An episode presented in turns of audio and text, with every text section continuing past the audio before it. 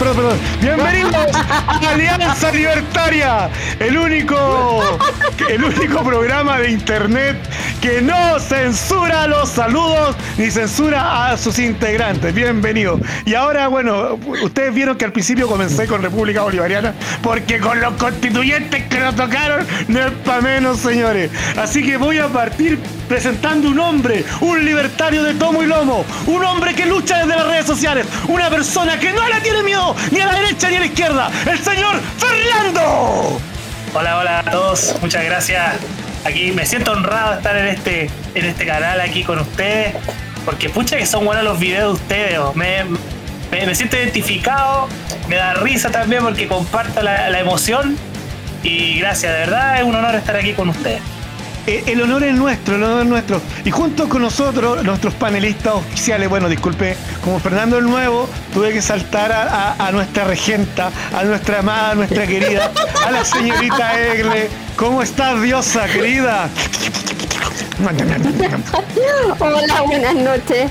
Buenas noches. Bienvenido Fernando al panel. Gracias. Dejemos la noche al lado y tráeme la buena para acá. Con- continuando, continuando con nuestros panelistas. Ya, vamos un hombre y una mujer, vamos así, con hombres y mujeres, para que haya eh, igualdad como fueron las constituyentes, donde salimos ganando los hombres. Paridad, paridad. Variedad, exacto, variedad. El señor Ricardo, el dios de la criptomoneda. ¿Cómo está, señor Ricardo? El mentor. El mentor, nuestro maestro. Maestro, maestro, maestro, maestro, muy buenas noches, bienvenidos a este podcast maravilloso donde no nos guardamos nada. Nada. Bueno, sí, sí, sí guardamos el dinero en criptomonedas porque el peso chileno puede bajar, puede subir. La criptomoneda también, pero por lo menos ganamos plata con el intercambio. Todo sea por alejarnos del ojo de Saurón. O sea, para dejar. Ya, y tuviste el ojo recerca este fin de semana. Uy. ¡Aléjate del ojo! Eh, Yo llegué a terminar con diarrea, hermano. Terminé de llegar con diarrea. Bueno, siguiendo con la presentación, tenemos a mi hermosa cosita rica, bella, guapa, polinia, sexy, sex symbol de la Alianza Libertaria, la señorita Claudia. ¿Cómo estás, señorita Claudia? Hola, ¿cómo están? Sabéis que estoy contenta porque tenemos hartos temas y lo vamos a pasar re bien hoy día. Y para y bueno, para continuando también con la Claudia de pocas palabras, pero sensuales. Continu- Continuando también con nosotros, ¿cachai? Nuestro querido y siempre bien pondera- ponderado Dios Lovecraftiano, infierno cercano. Buenos días, buenas noches, buenas la mierda que sea. ¿Cómo están, cabros? Eh, un gusto, como siempre, estar acá otra semana más con ustedes, dando la pelea, weón, contra estos políticos, conches, tu madre, hijos de perra, weón, que tienen la mansa zorra en el país, weón. Bueno, y acompañándola como siempre, a la afrodita del grupo, la sensualidad hecha voz, la, la dulzura hecha mujer. La- yo, la- yo te prometo, te escucho y, y se me erectan los pezones, te lo juro. ¡Señorita! ¡Señorita G! Muchas gracias por invitarme un momento más a participar con ustedes. Esperamos tener muchos puntos G en esta conversación. Sí, así me gusta, así me gusta. ¡Viva la libertad, carajo! Y viva la señorita G. Bueno, Gracias. veamos la pausa. De nada, de nada. Bueno, avanzando con la pauta, ya eh, tenemos, tenemos la, de- la decadencia de los partidos políticos. ¿Huimos o no arrancamos de Chile, chiquillos? ¡Aprieten cuea! ¡Salven el barco! ¡Salven lo que puedan! ¡Sálvenlo! ¡Llévenselo todo! Yo agarraré mi Nintendo. A, a- a ver, de- deja de decir una cosa. Yo creo que Dale, dale. familias con hijos pueden huir. El, el, el weón que no tiene hijos arranca es un cobarde de mierda, weón.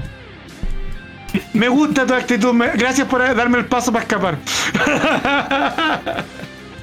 No, está la, está la Yayo, ¿qué pasa hoy? ¿Qué pasa hoy? Sí, ¿Estás Yayo. acompañado, Yayo? Sí, estoy con una primita. Estoy- Le voy a decir a mi mamá que estás diciendo garabatos.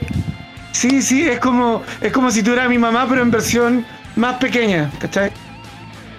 Es como. Ahí está, ella, ella quiere escuchar, sí, ella, ella así. Es curiosa. Bueno, Es bueno, tímida, Vilma. y entrando más en la pauta, ¿qué opinan de lo que pasó? A ver, eh, me gustaría escuchar tu opinión, Ricardo, tú que vienes de un país donde han tenido algunos problemas, ¿o no? Vengo del futuro. ¿Verdad? Es verdad. Vengo del futuro. Y les digo que las pensiones dignas las pagan ustedes. Porque el gobierno no va a alcanzar a pagar la weá. Entonces, bueno, ciertamente. Prepárense, porque cuando prendan la impresora, empieza. Bueno, en este caso en Chile sería que empieza el. Empieza la cueca cuando, cuando prendan la impresora. El tema, mira, el, pe- el peligro, el gran peligro del cambio constitucional es, como dice Ricardo, es que el Banco Central, ¿cachai? Lo que regula la impresión monetaria en Chile, el Banco Central, el que en pocas palabras imprime dinero en Chile, y el que regula la inflación también en Chile, lo que ha mantenido y lo que ha ayudado a que Chile sea Chile el día de hoy, a pesar de que hayamos tenido gobiernos zurdos, ¿ya? ¿Qué, qué es lo que nos ha ayudado a nosotros? Es que el Banco Central está separado del Estado algo que en los países socialistas eso no ocurre.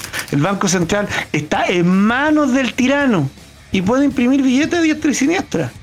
Y, por esa razón, y por esa razón Chávez dormía casi al lado de la impresora. Cha, cha, cha, y entonces por eso era que decía, vamos a aumentar el sueldo mínimo. Pero mentira, era que ponía la impresora a trabajar en horario corrido. Ahora, para aclarar algunos conceptos de economía, ya si no aumentas los productos, por ejemplo, si tú aumentas la cantidad de dinero y no aumentas las riquezas o los productos por los cuales tú pagas esa cantidad de dinero, obviamente ese dinero se devalúa a través de la oferta y la demanda. Lo que hay que hacer, lo que países tienen que hacer, es aumentar la cantidad para bajar los precios, para abaratar los costos y para que tu dinero valga, es aumentar la producción no la cantidad de divisas que caen en el bolsillo del ciudadano, porque lo único que haces es devaluar la moneda. Y eso es la famosa inflación. Y ese Oye, fue el minuto de economía para dummies. Pero volviendo al tema de Ricardo, eh, no, no- no sé si ustedes cacharon que fue trending topic Venezofacho. Por supuesto. Porque es que el problema es que cuando alguien te dice en tu cara algo que no te gusta, ¿cómo te sientes?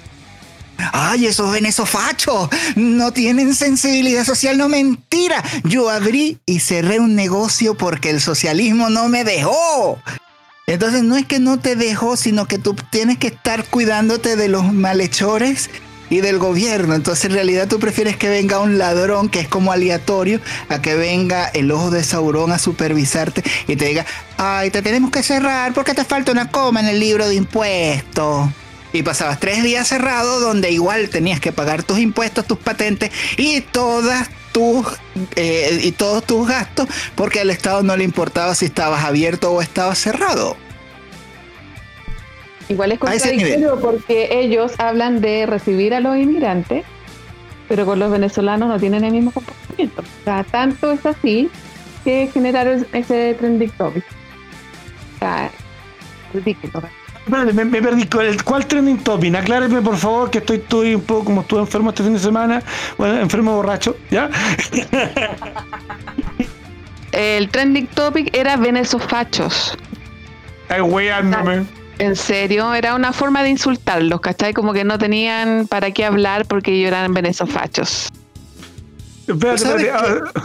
Ah, yendo, no, un, un momentito muy breve, porque es que el problema de eso es que cuando tú tienes, tú, tú viste cómo llegaron al poder, cómo se generó esa división, cuando yo, yo que vivía en una buena zona en Caracas, tenía mis amigos que estaban en la otra zona de la ciudad y tú no eh, podías decir, o sea, tú imagínate que tú estés en una zona, en una zona residencial humilde, tú no puedes decir, ay, yo vengo de tal parte, ay, es cuico, el hueón es cuico.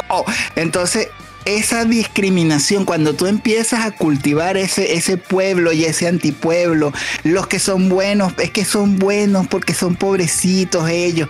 Entonces, esa, esa destrucción política que te hacen en la sociedad simplemente está para eso. para tú poder destruir a la sociedad y que tú puedas usar el odio para justificar las cosas. Vamos a quitarle lo que tienen los ricos porque ganan mucho. Entonces, esa, eh, cuando tú empiezas a hacer eso, en base a eso tú puedes justificar cosas. Entonces, A- a mí me- ese es el peligro de, de- de estos zurdos hoy en día. A, a mí me da, me da pena porque, por ejemplo, el, yo tengo amigos que tienen pyme y son socialistas y juran que les van a dar una constitución como Suecia, pero pero pero escucharlo es tan huevo, no sé, como que, pero amigo, ¿cómo te vaya a creer a una persona que es abiertamente marxista que te va a dar una constitución como Suecia, weón?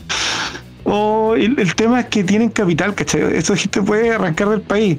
Y yo he conocido gente así que ha llegado a Venezuela, ¿ya? Yo he conocido chavistas, tengo, tengo con conocido que es chavista, le mando, ex chavista, le mando saludos, pero el ahueonado todavía cree en la igualdad, te lo digo, ahueonado, la igualdad no existe. Le digo a mi amigo che, que, te va a faltar un weón que te diga, si Chávez estaría vivo, esto no estaría pasando. Sí, sí, ¿Sabes lo que pasa? Que también hay un tema de poca cultura en donde muchos salen afuera, creen que por tener, no sé, pues, te doy un ejemplo, Europa, unos sistemas económicos maravillosos de salud, de pensiones, pero también existen hospitales públicos, hospitales privados. Pasa de que están manejados muy diferentes, pero acá ellos creen que eso es la igualdad y no es así. Todos pagan su impuesto. Todos tienen que aportar a la sociedad. Pero acá el chileno, yo insisto, cree que hay que mejorar cosas. Nos comparamos con grandes eh, tiburones, pero se nos olvida ver los chicos que han fracasado en el camino. Y que lamentablemente yo creo que muchos de los venezofachos no quieren una segunda Venezuela y que arrancaron lamentablemente a un Chile esperando prosperidad y que temen que sea eh, la segunda vez que les ocurra lo mismo. A ver, claro, Efectivamente. Pero ¿cómo combatir eso eh, con la clase política mierda que tenemos? Transversalmente lo digo, o sea, en la derecha tenéis gente cobarde, estúpida, ¿cachai? Y que, en realidad es, es mierda tonta y a la izquierda tenéis puta mierda mala. Porque, no sé, pues yo creo que son un poco menos estúpidos, pero más malvados, ¿cachai? Y, y yo creo que eso es un reflejo claro de quizá de que los chilenos somos hueones. Porque como mierda vamos a tener estos conches su madre tan, tan mierdas, ¿cachai? Dirigiendo nuestra clase política o, o haciendo nuestras leyes, weón, dirigiendo nuestro país. Eh, weón, ¿qué mierda nos pasa, weón, a los chilenos que votamos por estos mierdas, weón? Yo no sé si es por comodidad, porque claro, eh, es más fácil votar por un conche su madre o no votar que no hacerte cargo quizá de tu propia vida o, o generar iniciativas, ¿cachai? Para reemplazar esta mierda. Si es que quiere trabajar, quiere salir adelante, quiere estudiar, eh, lo hace. ¿Tú qué opinas, Fernando? Mira, yo, yo creo que acá hay varios responsables, pero el principal, y, y siempre hay que recordarlo, a mi juicio, como el peor presidente en la historia de Chile, Sebastián Piñera Echenique. Ah, Para no, mí- yo- ahí, para ahí- mí- para mí, ahí te, te discrepo. Todavía para no se toca Allende. No, pero es que mira, ni siquiera Allende, o sea, Allende para mí es el número dos. Primero, el número uno es Sebastián Piñera, y te voy a explicar por qué. Ya. Porque ni siquiera Salvador Allende se atrevió a entregarle el gobierno a la oposición. Él, por último, se mató el gallo, se mató. Piñera, que debería haber renunciado, debería decir, él no tenía los pantalones puestos. Tenía que haber dicho, ¿sabes qué, señores? ¿Sabes qué, chilenos que votaron por mí? Yo no tengo la decencia para ser presidente del país, renuncio. A lo mejor hubiera quedado la escoba, pero hubiéramos evitado todo esto, toda esta división que tenemos. Hubiéramos evitado el 18 de octubre. Hubiéramos evitado tantas cosas que a lo mejor no hubiéramos Muerte. entonces, eh, exactamente, todo, todo el colapso a nivel nacional. Entonces, yo creo que lo primero es recordar a este, este personaje nefasto y que representa claramente los políticos, porque Sebastián Piñera es la peor mierda que representa, digamos, a los políticos. O sea, esa, ese es los políticos, Sebastián Piñera. Y después de eso, esta derecha imbécil, disculpen que se vea así, pero esta derecha imbécil con el Partido Republicano que prometía ser eh, una nueva derecha, una derecha renovada, super derecha y toda la cuestión, y no fueron ni siquiera capaces de ganar los puestos más claves que ellos se propusieron. No ganaron en Las Condes, no ganaron en Vitacura, donde tenían, imagínense, hicieron renunciar a Joaquín Lavín. Hicieron renunciar a Joaquín Lavín. Joaquín Lavín puso una candidata a nombre de ella y ganó y le ganó por paliza a Gonzalo carrera, que era como la esta La única que ganó así como emblema fue Teresa Marinovich, que a mi juicio ganó más por sus méritos que por el partido. Porque Ma- Teresa Marinovich, mucha gente, mucha gente Pero- la conoce desde hace mucho, mucho tiempo. Y digamos, el Partido Republicano fue el único que le dio cuota porque los otros no le dieron. Pero para mí al menos ella llegó por sus méritos. Entonces no hay que olvidar estas dos grandes cosas. Primero, esa mentira de la nueva derecha. Estoy de acuerdo con Infierno cuando dice que estos políticos y, la- y sobre todo la derecha hay que decirle si la derecha es un fracaso en este país por culpa de toda la derecha. O sea, toda la derecha, o sea, se encargaron primero de no defender el libre mercado. ¿ya? De, segundo, se bajaron los pantalones ante la izquierda y eso lo vienen haciendo desde 1991, desde que mataron a Jaime Guzmán. En Chile, ningún político de derecha fue capaz de ponerse los pantalones y decir voy a morir por mis ideales. No, se acobardaron y desde ahí que la izquierda les viene metiendo el miembro, ustedes saben dónde, hasta el día de hoy, hasta que finalmente los liquidaron. Y ahora vemos estos zombies que están ahí, digamos, en la constituyente que no alcanza ni siquiera un tercio. Eso al menos a mi, a mi mirada. Fer- No sé. Fernando, Fernando, aquí no hay Pero- censura, aquí no hay censura. ¿Dónde les metieron el miembro? Por favor, dilo. No, en el trasero, pero así mal. O sea, fue, una- fue un abuso sexual que le hicieron Pico la izquierda a, a la derecha. No, fue, No, una, fue una- como- fue una violación. Oye, pero yo Y, y- y- y- y sin, amor y a secas. No, no, fue un No, abuso pero. No, En habíamos previa. que- Oye, pero yo, yo tengo una pregunta. A ver, a ver quién me la quiere contestar, weón. Claro, tú dices, claro, no consiguieron ni el tercio. Pero imaginemos hubieran conseguido el tercio. ¿Qué diferencia hace? Si son una mierda vendía, weón, pussy, weón, Cobarde, po. Sí, pues cobarde. Igual. Pero no habíamos quedado que derecha no hay. Lo que hay son conservadores. Que yo, la derecha se fue a la mierda, pues hace rato. Si Sí, de hecho, pues. a- ahora les dijeron, No. sabéis que no existen, pero se fue hace rato. Si, si se estaban haciendo los, Sí. los hueones nomás, po. Pero es que sí, aquí en Chile no hay. No hay derecha. La, la mataron, sí, la, eh, la izquierda lo hizo por 30 años y lo peor es que se dejaron matar si era una cuestión que eh, es como la rana, digamos, que la- la- se muere en una olla. Así, así, así mataron a la derecha, así, tal cual, La calentaron. agüita tibia. Así y se fueron dejando, dejando. Y yo, como les digo, desde, desde, desde que asesinaron a Jaime Guzmán, yo venía observando que desde ahí, desde ese momento, empezaron a liquidar y se demoraron 30 años. 30 años para hacer, eh, dejamos, diga- digamos, liquidar a la derecha. Y una cuestión impresionante. Yo creo que, yo creo que ni siquiera, no sé qué opinan ustedes, pero para mí ni siquiera José Antonio Caz representa esa esa ahora estaba viendo su Twitter que él dice el verdadero. Yo creo que ni él representa. Sí, la única persona que representaba esos valores en Chile era Jaime Guzmán y la ultraizquierda lo mató. Y de ahí no ha habido nadie. Nadie que haya sido capaz de decir, ah, aquí viene. Yo digo, incluso por eso no han salido presidentes de derecha. ¿O ¿Alguien se ha preguntado por qué ha ganado tanta la concertación tantos años? Si eh, la derecha en Chile gobernó con este presidente van a ser 8 años. Y el resto, 26 años o 22 años, la izquierda. No, pues no han, no han no han levantado ningún líder, po, ninguno. Porque todos son debiluchos y cobardes, po. Ver, Eso es lo peor. yo quiero hacer mención a una cosa que me parece importante resaltarla, sobre todo en este momento histórico que estamos en el país, en nuestra situación. Casi una persona que ha intentado atraer constantemente a, a personas como nosotros los libertarios. Sin embargo, más allá que él hable de la libertad y trate de, atraer a gente como nosotros, no se olviden, weón, que cada vez que al weón le preguntan cosas como, por ejemplo, y eso está grabado en videos, ¿cachai? Cosa de buscarlo. Por ejemplo, si él le bajaría el sueldo a los políticos, porque él dice, no, hay que modernizar al Estado. ¿Achicarlo? No, modernizarlo. Cuidado con eso. Y, le pregunta, por ejemplo, ¿usted le bajaría el sueldo a los parlamentarios? Como que siempre evita la pregunta, se salta, weón. Yo, yo creo que es un hipócrita culiado. Y ojo, yo creo que ese weón no va a ser nunca presidente. Entonces, qui- quizá gastarse con gente como él y hablar de uni- unir al sector, yo creo que es una estupidez. Yo creo que ya quedó demostrado el fin de semana que la política partidista murió.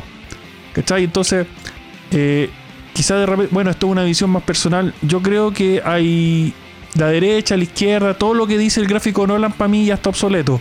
Aquí hay dos tipos de personas: la gente que defiende la libertad y la gente que no defiende la libertad. Los demás son puros hueones conche su madre. Y eso es todo, ¿cachai? ¿O no? Los estatistas y los no estatistas. Exacto. Interesante, Ney. Pero también yo Sí. creo que el gobierno en sí, con todos estos años, ha hecho que tengamos una democracia de gente que quiere trabajar y gente que quiere tirársela. ¿Para qué vamos a andar con cosas? Gente que quiere todo gratis, los bonos los beneficia y listo, y ahí quedamos. Y el resto seguimos sacando la cara como pueblo nomás, pues trabajador.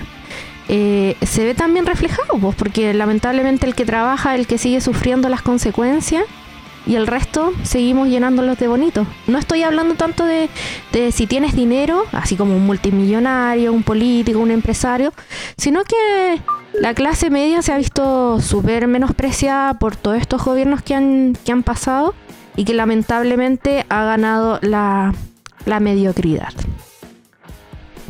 Lamentablemente. Así es. Sí, hay un tema con eso que habla de la destrucción de la clase media, porque cuando tú tienes movilidad social en un país, ese país puede, eh, va, a ir, va a ir por supuesto creciendo y esa es una de las cosas que tú tienes que destruir. Entonces, ¿cómo las destruyes?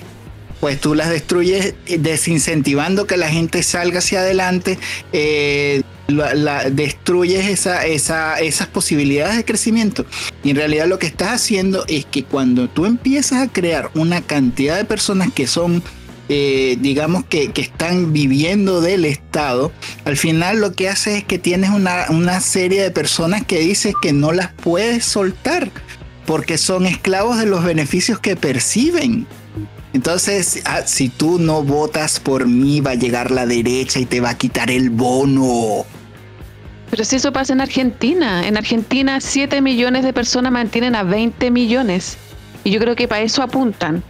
La idea Exacto. es que dependan del Estado y sigan votando por ello. Y yo lo encuentro horroroso, porque finalmente si esas 7 millones, una gran parte importante se va del país, se van a la mierda, porque el Estado no genera plata, ¿cachai? Entonces es una ridiculez. A eso quieren llegar acá. Si, no- si no Eso hay- se no llama la fábrica de votantes. Redes clientelares. También presos del. Estado. Oye, si a mí me parecía ilógico cuando veía letreros en Argentina, cuando protestaban por el Macri, que decían, vamos a tener que trabajar para comer. ¿Cachai? El nivel de patudez. O sea, ya eran ya demasiado los Barça. O sea, bueno, no trabajo, entonces puta, puta, voy a tener que trabajar ahora, qué lata. No, pues tenía que parir nomás. Tú eras mujer, así que tenía que parir. Con eso bastaba. Oh, yo quedé helado, en serio. A ese nivel de huevoneamiento yo Argentina. A La educación nivel. gratuita te cuesta tu libertad. A ver, yo el otro día, no, no sé quién de ustedes fue, pero alguien me dijo que había leído que los argentinos estaban diciendo que ojalá tuvieran un presidente como Piñera. Ah, sí, sí, sí, sí, es verdad. ¿Quién, quién fue el bruto que dijo esa weá? Lo más Eh, parecido fue Macri, po. Ah, Ahí tuvieron Argentina Macri, si era lo más parecido a. Y al final no lo eligieron de nuevo. No, porque le- obviamente le estaba El- quitando el- privilegios, po. No, no, no. El youtuber de Mate con Mote dijeron, oh, me encanta la gestión de Sebastián Piñera en la pandemia. Ojalá aquí en Argentina tuviéramos esa gestión y un presidente como Piñera. Y, y toda la gestión que ha hecho para su país es maravillosa. Y, y, y como que, sí, Sebastián, sí. Ah, ah, era como ver, era como- Oye, igual no hay que quitarle eso. Igual Sí. hay que reconocerle que se lo hizo bien. Es Sí, Pero en eso- compra, oye, logística, pero esa- el weón es seco. Esa fue la vega de Mañalich, pues weón, no de Piñera. ¿Qué hizo? ¿Qué wey hizo Piñera? Además No, de si Piñera. No, no, Piñera ordenó, sí, lo ordenó él, sí, lo negoció él. Él ordenó que se viera la logística y compraran las vacunas, porque ese weón es seco para eso igual que los respiradores. Manalis igual, pues igual, a- acuérdate que él manejó toda una clínica y eh, Sí. la No. clínica tiró para arriba, pero un montón. Yo, yo, yo no sé qué opinas tú, Clau, pero por ejemplo, claro, Piñera a lo mejor salvó vidas en estos tiempos, cuanto en lapso de 3, 4 años, pero el problema es que al entregar la constitución a la ultraizquierda, condena al país en cuántas décadas. Porque es, eh, yo creo que el plebiscito de salida ya sabemos los resultados. Yo creo que ya, no, no creo que en dos años cambie la, la dinámica. Y si es que estos tipos no se atreven a cambiar las reglas del juego, porque aquí en Chile se- ya nadie respeta la ley. Están cambiando. Están tratando de hacer. Entonces, ya están diciendo en la tele que entonces- quieren cambiar. entonces- entonces, yo creo que la gente se va a olvidar de la pandemia con todo el desastre que va a quedar después de esta constitución. Por eso insisto que es uno de los peores presidentes. No existe alguien. eh, de hecho, Argentina es uno de los pocos casos de un país desarrollado que se hace pobre. Y parece que Chile va para el mismo camino. Un país que estuvo a punto así de ser desarrollado y ¡pah! cae gracias a este presidente. A este presidente que tenemos, lamentablemente. Yo no sé. pare- Parece que por ahí todavía quedan algunos piñeristas. Yo no sé qué argumento les queda. Yo creo que después de este. Yo creo No que eso se conjugan muchos factores. O sea, como dicen las chicas, él ha hecho cosas buenas, como el tema de las vacunas, pero eh, creo que va más allá en que pienso que la izquierda a nivel mundial quiere tomarse el poder. El hecho de que no- en Colombia esté quedando la escoba, eh, se vuelve a repetir el caso de Chile, pasó similar en Venezuela y seguimos con lo mismo. Entonces, ¿cómo somos tan estúpidos de no darnos cuenta que se está repitiendo el patrón? Y compramos más encima, si lo estamos viendo. Está que todo demás- destruido, No, no, no, el comercio no, no, es que- destruido. Que nosotros, con todo, con todo respeto, aclaremos, aclaremos no hay las nada cosas. más peligroso que darle a los comunistas la petrochequera. Y tú tienes que acordarte que durante más de 20 años los comunistas cubanos tuvieron acceso a la petrochequera para financiar cuanto movimiento guerrillero. Y tú tienes que acordarte de dónde llegaban los maletines cargados de dólares a Argentina, de dónde llegó toda la corrupción. co- que- ¿Quién financiaba todo eso. Al final todo eso se hizo y esa era la razón estratégica. Y cuando se le decía a la gente, Venezuela es un peligro para la región. Y no, ¿y cómo crees? Venezuela era un peligro para la región porque los comunistas estaban usando la chaquera para exportar el movimiento a todos los otros lados. O sea, ¿tú crees que es casualidad que te aparezca el matapacos en Nueva York? Eso no es casualidad. Eso es todo, es parte de, de- de la misma forma como los comunistas Sí. están triangulando Es que el marketing lo hacen pero demasiado bien, silencioso, sigiloso, y van metiendo ahí la cizaña, son astutos a morir.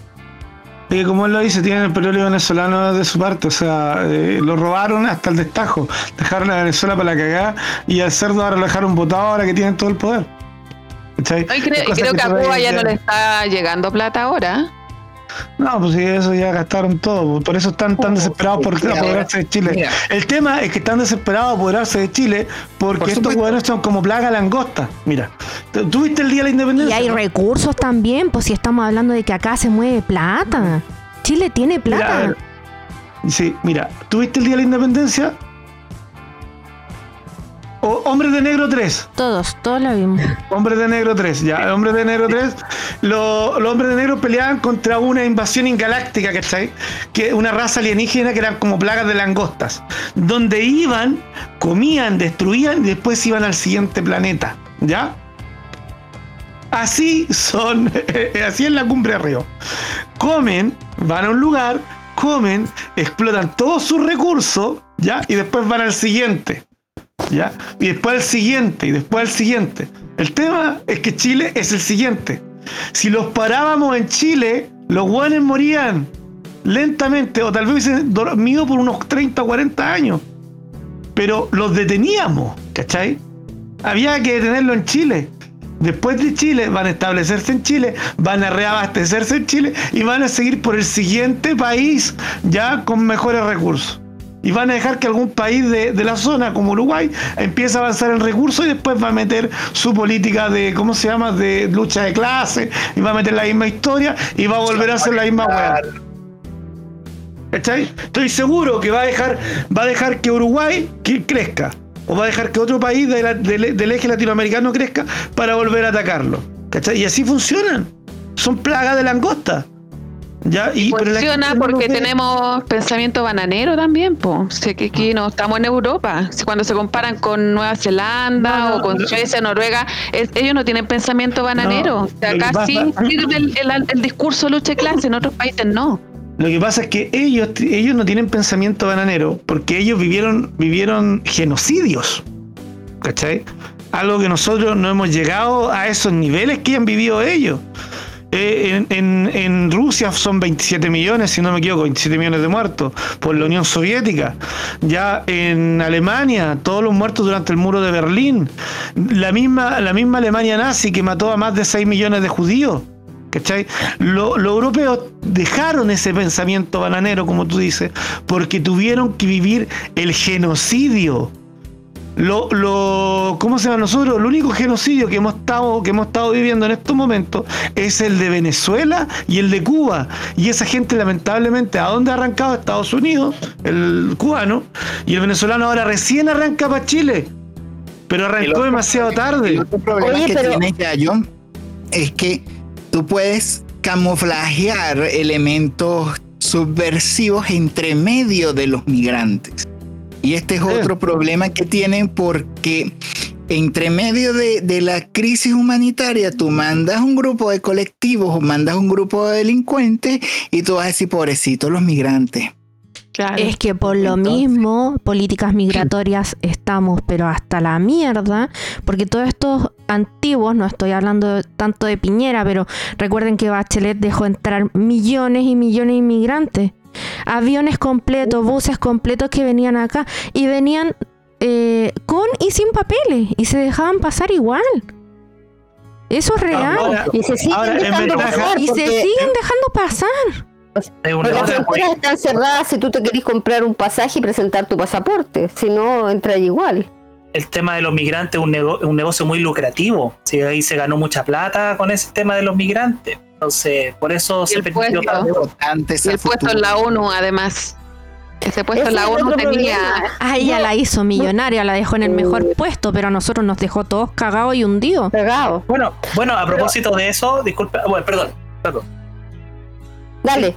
Ah, que a propósito de lo que estamos hablando, eh, eh, bueno, ustedes saben que el proceso constituyente que tuvimos ahora el fin de semana, en la votación y todo el sistema para elegir, es un sistema casi nuevo en, no sé si en el mundo, pero al menos es bien, bien revolucionario el sistema, es bastante poderoso, porque juntaron el de Hunt, juntaron la paridad y los escaños reservados. Y todas esas indicaciones, adivinan de dónde venían. De la, ONU, De la ONU. Entonces es una cuestión bien, bien curiosa lo que está pasando, digamos, en Chile. Eh, que todos estos eh, experimentos se están haciendo acá, digamos.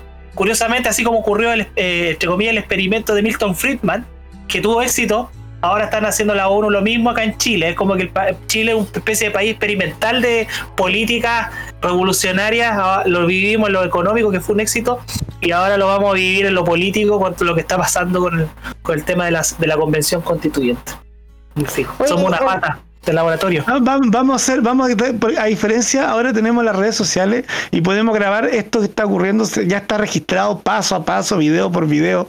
Y, y el próximo país que le pase no creo que sea tan huevón de decir, no, es que no lo vimos venir, es que no, fueron 30, Yo, yo, creo que sí va a ser tan huevón y eso quedó demostrado, es cosa de ver cómo se han dado las cosas aquí, huevón. Si la, al final, huevón uno, uno critica mucho a los políticos, pero de repente, weón, la gente no actúa mucho mejor, weón. Lo que pasa es que desde que el pueblo tiene la posibilidad de votar, han escogido ladrones.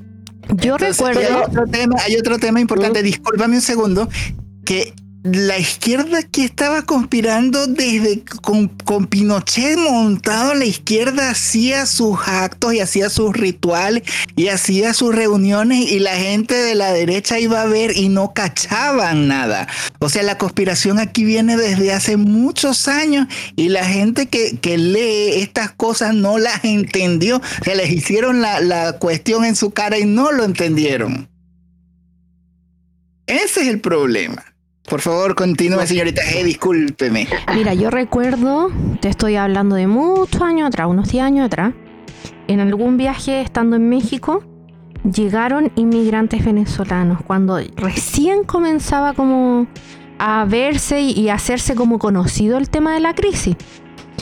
Eh, y recuerdo muy bien que el mexicano como población tuvo una estrategia bien bien, como decírtelo, patriarcal, entre revolucionaria, ellos literalmente echaron a los inmigrantes. Ellos como personas, porque no alcanzaron a recibir la cantidad necesaria como para hacer una revolución en México. Si tú vas a México actualmente, casi no te encuentras venezolano, casi no te encuentras haitiano. ¿Pero por qué? Si nosotros estamos mucho más lejos. Es por esto, porque ellos como pueblo se lograron levantar y yo creo que el chileno no tuvo los cojones para hacerlo. Porque vio mano de obra más barata, que claro, el trabajo de ellos es súper bueno, yo no creo que nos hayan venido a quitar el trabajo ni mucho menos. Nadie puede negar que una persona por necesidad viaje a otro país. Pero el tema es que nosotros nos dejamos llevar por la política que nos quiso invadir trayendo gente que traía otro pensamiento político nos envenenó a los políticos, por así decirlo. Ahora, yo lo que eh, les he escuchado harto a ustedes decir que uno, eh, en broma, eh, que de emigrar, de irse de Chile, pero se han dado cuenta que en todos lados está más o menos lo mismo. Porque el problema es la ONU. Y lo que decían, las cosas de la izquierda vienen de mucho más arriba. Yo, eh, discúlpame que te interrumpa, quiero dar un aviso de utilidad pública. estimados señores de, de, la ONU, eh, una vez que se retiren las restricciones y las cuarentenas, Alianza Libertaria los va a visitar. Así que prepárense, concha su madre. Buena. Así que por eso yo, yo eh, en algunas cosas, nosotros siempre estamos diciendo que queremos ser como, eh, bueno, los países nórdicos y todo eso, ¿ya? Y no nos damos cuenta lo cagados que están. La cantidad, las pocas libertades que cada vez tienen. El, el problema que hay, esto de los niños, de los niños que no son de la familia y que son del Estado. Yo lo encuentro bien terrible. O sea, yo con hijos no me iría a un país así. Lo que pasa es que yo, yo creo que nosotros tenemos ese esa utopía que te meten mm. de niño que en otro lugar a lo mejor está, eh, no sé, pues, Disneyland. Mejor. ¿Cachai? Claro. Y lamentablemente eh, yo creo que a algunos les funciona, pero otros también se devuelven con las manos vacías. Entonces es un tema de la suerte, es una ruleta rusa esto. Si te va bien, bien, y si te va mal, mal. Es lo mismo que le está pasando actualmente al venezolano. El venezolano te dice, mira, mi país tiene playas muy bonitas, teníamos petróleo, era un país muy rico, pero nosotros necesitábamos migrar porque ya está la cagá. Ahora están llegando acá y ahora la cagada está acá y van a tener que volver a migrar. Es un sueño, yo creo, de lograr una estabilidad y lograr tener un poquito más. A lo mejor, como te digo, muchos no han salido y creen que ese es el sueño. Y lamentablemente, si tú ves España está asqueroso. Alemania, Alemania tiene la cagada ahora está la escoba. Pero nosotros seguimos pensando en la utopía de que afuera todo va a ser color de rosa. Y puede ser que no sea así. Hay un chiste muy cierto que habla de que una cosa es turismo y otra cosa es migración. Claro. Sobre todo cuando tú dices, ay, qué bonito se ve esto. Sí, mentira, pero cuando tú llegas a un país nórdico y tienes que pagar el 34% de impuestos, tú dices, no es tan bonito. Cuando tú estás, por ejemplo, en tus países, y esto es una realidad porque no todo el mundo está preparado para migrar, porque no todo el mundo está dispuesto a salir de sus zonas de confort, lo cual es muy difícil. O sea, de llegar a un país donde tú no conoces a nadie, donde tú no tienes amigos, donde tú no tienes salvo lo que trajiste en tu maleta, entonces es muy difícil eh, partir de esa realidad y encima tienes todo el problema de las políticas que están en el país de destino y, uno tiene que ser súper respetuoso porque es como que alguien te invitara a su casa y tú tienes que respetar pues sus reglas. Eh, es decir, que vienes a aportar, que puedes aportar con tus conocimientos, con tus saberes, con, o sea, hay gente que llega y dice, no, que los venezolanos llegan y ya están cobrando bonos y ya están cobrando... Porque el problema es que ya tú vienes nadando de un mar de burocracia gubernamental. Entonces cuando tú dices, o sea, mi empresa, mi emprendimiento, yo, lo, yo hice todos los trámites que se hacían en el gobierno, tú te tardabas todo un mes entero para abrir una empresa que aquí en Chile se abre en un día. Entonces ya tú eres especialista, o sea, ya tú, tú dormiste un fin de semana en la calle para tener un pasaporte cuando aquí eso es un lujo. Tú, pasaste todos los problemas relacionados con la, con la burocracia y al final tú te vuelves, tienes un magister. Entonces cuando tú vas a emigrar y tú dices, tengo que ir a, Estados Unidos, tú dices, no, yo voy a ir a este país y ya yo me meto en la, en la embajada, investigué, documenté tal y qué sé yo, ya tengo todo, ya hice toda la investigación de mercado. Yo lo que hago es que caigo del avión en un paracaídas y resuelvo todo.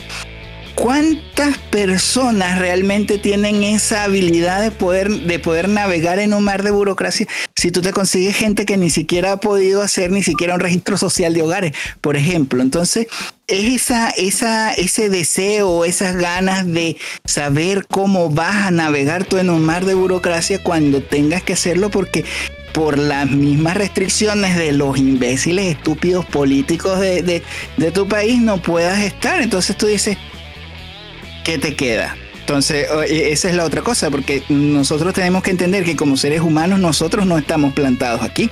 Se incendia Chile y tú tienes la posibilidad de salir. ¿Vas a salir o te vas a quemar en el incendio? Exactamente. Tienes mucha razón. Mira, yo tengo dos casos súper emblemáticos. Eh, uno es muy conocido por todos nosotros, que fue el tema de los chicos que fueron a darse una vuelta al sudeste asiático, que de repente llegó un chico que los atacó supuestamente en un ascensor, ellos por defenderse le hicieron una llave y la persona murió. ¿Cuántos meses estuvieron esos pobres cabros encerrados? Por políticas de, de defensa, porque eran extranjeros, casi les cortan la cabeza, los iban como a iban a matar. Los tenían iban a pena matar, tenían pena de muerte. Y estamos hablando que hay políticas afuera muy, muy crudas y rudas. Y acá ni siquiera nosotros tenemos la pena de muerte. Con eso les Así digo es. todo. Acá un violador de niños hoy día mismo con el tema del que lo habíamos tocado igual en podcast anteriores. eh, oye, mataron a dos niños en el bosque y el gallo anda fugitivo. En otro país te, te ponen en la horca. Entonces de repente yo digo, chuta, estamos en una sociedad privilegiada. Esta cuestión de los derechos humanos nos tienen hasta la tusa, porque acá te pueden matar adentro de tu casa, pero el derecho humano del ladrón de, de salir está hasta por donde ellos mejor puedan hacerla. Y nosotros encerrados en nuestras casas. Afuera, en otros países eso no es así. En Estados Unidos tú querés robar y un, policía llega, te dispara y te disparó y moriste. Entonces, eh, una cosa es decir lo que yo creo que puede pasar afuera, que es hacerse el sueño americano, y la otra es que realmente se haga el sueño americano, que eso no suele pasar. El segundo caso, yo tengo un chico que se fue a Brasil, eh, vacaciones, este tipo era gerente, no voy a mencionar de qué minera, eh, y todos los fines de semana compraba un boleto a Brasil, todos los fines de semana, viernes partía, domingo se devolvía. Y en uno de sus, de sus jaleos con los amigos, él se sube a un taxi y amanece en prisión. Y borrado, él no cacha qué pasó. Todo golpeado, casi con pérdida de retina. Sentencia al día siguiente, seis meses de prisión preventiva hasta esclarecer el caso.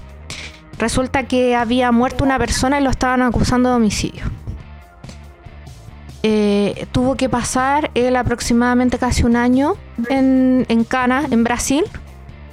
Le hicieron de todo en la cárcel. Eh, perdió su empleo, perdió su, sus bienes. Y él, por creerse que la mejor vida y de lujo que se podía dar estaba en Brasil. Entonces yo creo que, insisto, nosotros estamos pensando que Chile es lo peor de lo peor y no es lo peor de lo peor. No tenemos mala constitución. Si hay que cambiar reformas, si hay que hacer decretos, tenemos que mejorar. Pero lamentablemente, yo creo que la próxima constitución va a tirar para un lado muy, muy pesimista y, y hay que seguir haciendo harto énfasis en la libertad de expresión en que muchos no queremos cambiar todos los puntos de la constitución. Yo creo que deberíamos ir en patota. Disculpe. Yo creo que deberíamos ir en patota a la, a la, a la constituyente. A ver, en delante tú diste un, un, un- un término, ¿cachai? Un término que en México expulsaron a los, cuando llegaron a la invasión, ¿cachai? Ahora, yo no estoy contra la inmigración, ya, pero en México se pudo eso porque hay libre porte de armas en México. A pesar de toda la cri- criminalidad que hay, hay ciudades que tienen libre porte de armas, tú te podés comprar, no sé, po.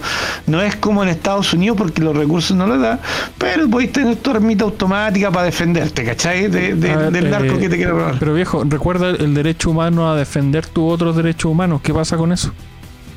Claro, ya, pero ahora no, no, ahora lo que yo quería llegar, ¿cachai? Esa es la gran ventaja que tiene en México. Ahora, lo que deberíamos hacer nosotros en Patota, ¿cachai? No solo libertarios, sino que las personas que realmente se sientan agredidas. Obviamente, no, este llamado no es para los de los que usan la arañita, no, este no es para los que usan la arañita. ya, eh, que vayamos al Congreso, que vayamos al Congreso, izquierda, derecha, vayamos con nuestros carteles, a ese Congreso que están haciendo para la constituyente, a la constituyente al pueblo, como dicen, como hasta el desgraciado los felicitó. Ya, y Estaba vayamos- celebrando. Él Estaba estaba feliz, estaba celebrando. Dijo que Chile al fin había despertado. No, sí fue horroroso. Eh, no, yo para mí, para mí restregarlo en la cara, por favor envíenme el video para restregárselo en la cara a todos mis amigos zurdos, ahueonados. Sí, a ti te lo digo, Danilo, te lo digo a ti. No lo vimos venir, no lo vimos venir, ahueonado, no lo- es que no, es que aquí no va a ser lo mismo que en Venezuela. Y, y están pasando los mismos pasos, pues, ya. A lo que El grupo quería- Puebla y Maduro no felicitó buen Claro, claro, claro. Ahora bien, deberíamos ir en patota con carteles libre porte de armas. Eso mierda. ¿ya? Libre porte de armas y Y vuelta Iba- a la cadena, o sea, de la pena de muerte. Vuelta a la pena de muerte, independencia del Banco Central, aunque aquí yo creo que hay personas que no están a favor de la pena de muerte, pero se puede llegar a conversar eso. aunque yo estoy a favor, yo, estoy, yo te acompaño, ¿ya? Eh, libre porte de armas, ¿ya? Independencia del Banco Central, con un cartel constante, y que el Estado no pueda gastar más de un 10% del PIB anual. Da lo mismo el gobierno que sea. No puede gastar más de un 10% anual y devolución de impuestos reales. Vamos allá y hacemos presión, y hacemos presión, y hacemos presión. Y por favor, voy a invitar a todos los radios escucha, eh, internet escucha, a toda la gente que está escuchando. Cuando empiece la constituyente, voy a ir al mismo nivel de los comunistas de mierda, que van a ir a hacer presión. Y yo no les digo que vayan, va- prepárense, hay, los que van para allá van a tener que tener huevos, porque vamos a chocar con la masa de brutos. Vamos a chocar con la masa de bestias. Hacer presión a la constituyente, libre porte de armas. No pueden gastar más de un 10% del PIB, ya, e independencia del Banco Central. Porque Chile se defiende hasta el final, señores. ¡Viva la libertad, carajo! El comercio y la independencia también hay que defenderla, porque sin eso no podemos hacer nada. Así que libre porte de armas para todos mis comerciantes, los Libre. empresarios que lo han pasado como el orto. Exactamente, exactamente. Que no, la que- propiedad privada, sobre todo, Propiedad privada, propiedad sí, privada, que es lo primero que quieren abolir. Tú dijiste algo, Yayo, que creo que es interesante. Tú, en el fondo, estás planteando eh, lo que le falta a, a ese sector que es contra, oposición a la izquierda. ¿ya? Y ya vemos a todos los que todos los que no, no nos gusta la izquierda. Que es salir a la calle. Eh, es justamente eso. ¿Qué es lo que pasa en Chile? Que las personas no salen a la calle. Porque fíjate que yo en su tiempo, ¿ya? para los que no saben, pero yo, antes de declararme libertario, yo era cercano a la derecha. ¿ya? Eh, entonces, eh, yo fui a varias manifestaciones de, incluso para el rechazo, también, y era muy poca gente. po. Y cada, co- cada convocatoria que uno iba era muy poca gente. ¿Y por qué pasa eso? ¿Qué, qué es lo que sucede? Porque, no hay, mi- porque no, no hay mística, no hay mística. Tú dijiste que el último libertario lo mataron de un balazo en la cabeza. Que la constituyente estaba incrustada en el inconsciente colectivo. Sí, por muchos Cuando años. los zurdos pusieron la posibilidad de modificar la constitución, todo el mundo pisó el palito. Ya, ahora lo que yo quería llegar, nosotros no tenemos mitología. Pero ¿sabes aparte qué? de- Yo creo sinceramente, Ricardo, que la gente eh, es floja, mediocre, conformista, porque se les dijo, lean la constitución, léanla, léanla, léanla. Les preguntaban en la calle, ¿de qué habla la constitución? ¿De qué está hecha? ¿Cuál es el artículo tanto? Y la gente no sabía. Eso habla de una falta de educación, de una mediocridad gigante. Así que por lo tanto ellos quisieron pisar el palo y ahora estamos donde estamos por flojos. Por eso. Ah, no, como yo dije era- como yo dije antes, ellos compraron mierda, así que ahora coman toda la mierda que quieran comer. Ahora bien, a lo que, en lo que yo estaba, ¿cachai? Lo que estaba, a ¿qué es lo que le falta a nuestro sector? Nosotros primero que todo no somos la derecha, somos libertarios. ¿Ya? Exactamente. Nosotros A ver, espérate, qué, bueno que todavía ese punto porque sería bueno definir qué es nuestro sector, pues weón. Eso, bien. Porque partamos por separarnos de estos conches su madre de los conservadores, weón, de los ahueonados de derecha, weón, de estos viejos culeados, weón. ¿Para qué vamos a hablar de la izquierda si todos sabemos que son una mierda, ¿cachai? No hay que ni, ni Ni recordarlo. rojo ni azul, ni rojo. Eso, eh, oye, ahí yo me gustaría hacer un desahogo ahí en particular, porque justamente eso es lo que a mí me pasa, que siento ese malestar, porque en Chile, eh, lame- lamentablemente en Latinoamérica se ha, ha ensuciado el libertarismo, se ha ensuciado el libertarismo, porque hay muchos, mucha gente en Chile, nacionalistas, gente de derecha, chauvinistas, algunos que se declaran patriotas pero son más nacionalistas, gente de derecha, ultraderecha, que se declara libertario y lo que menos quieren es libertad, porque cuando se saca, eh, se bajan los pantalones por sacarse la mascarilla en la calle, o sea, ni siquiera son capaces de desobedecer la tiranía de la dictadura sanitaria. Yo digo, ¿qué mierda les pasa a la gente, weón? ¿Por qué tenemos que, por qué, por qué hemos llegado a ese nivel donde el libertarismo se ha ensuciado? Ahí yo creo que tenemos una pega importante los que amamos la libertad, los que nos declaramos libertarios, los que realmente queremos la libertad, para limpiar eh, realmente el libertarismo. Porque ya basta, pues efectivamente, ¿qué, les- qué se creen estos hueones, estos conservadores, a venir a mentir a la gente respecto al libertarismo? Si eh, lo que ellos menos son son libertarios, gente que, como les digo, weón, se sacan la mascarilla y otra vez grabé un video eh, sin mascarilla en la calle. Y me decían, ponte la mascarilla y la cuestión le digo, weón, si en Europa la gente anda en la calle sin mascarilla, weón, en Europa, weón, la gente, la gente ya tiene clarito que, que esta cuestión del virus, lo- eh, la mascarilla se utiliza en los lugares cerrados, no en la calle, weón. ¿Qué les pasa, weón? ¿Hasta cuándo se siguen bajando los pantalones a la ONU, a la OMS, a toda esa gente? No sé. Ya, esa era mi... A mí me gusta una frase que dicen en The Crown, una serie que estoy viendo por Netflix, ya que dicen que una parte de una plaga, ¿cachai? Ocurrió en Inglaterra, ya cuando la reina Elizabeth era joven. Entonces dice, eh, una de las la secretarias de Winston Larga Churchill le pregunta... serie. Ya, ya, ok. Entonces dice, ¿para qué? Y le dice, "Va- ¿qué necesitan? ¿Más, más insumos, más mascarillas? No, si la mascarilla no sirve ni una cuestión, son para dejar tranquila a la gente nomás, ¿cachai? Para que la gente Para la única weá que sirven, si el tema, esto es genético, Pero, es una weón, si- lotería. oye, un diputado de, de Europa, weón, dijo esa weá en televisión pública, weón. Que la mascarilla era dejar tranquila a la gente. Exactamente.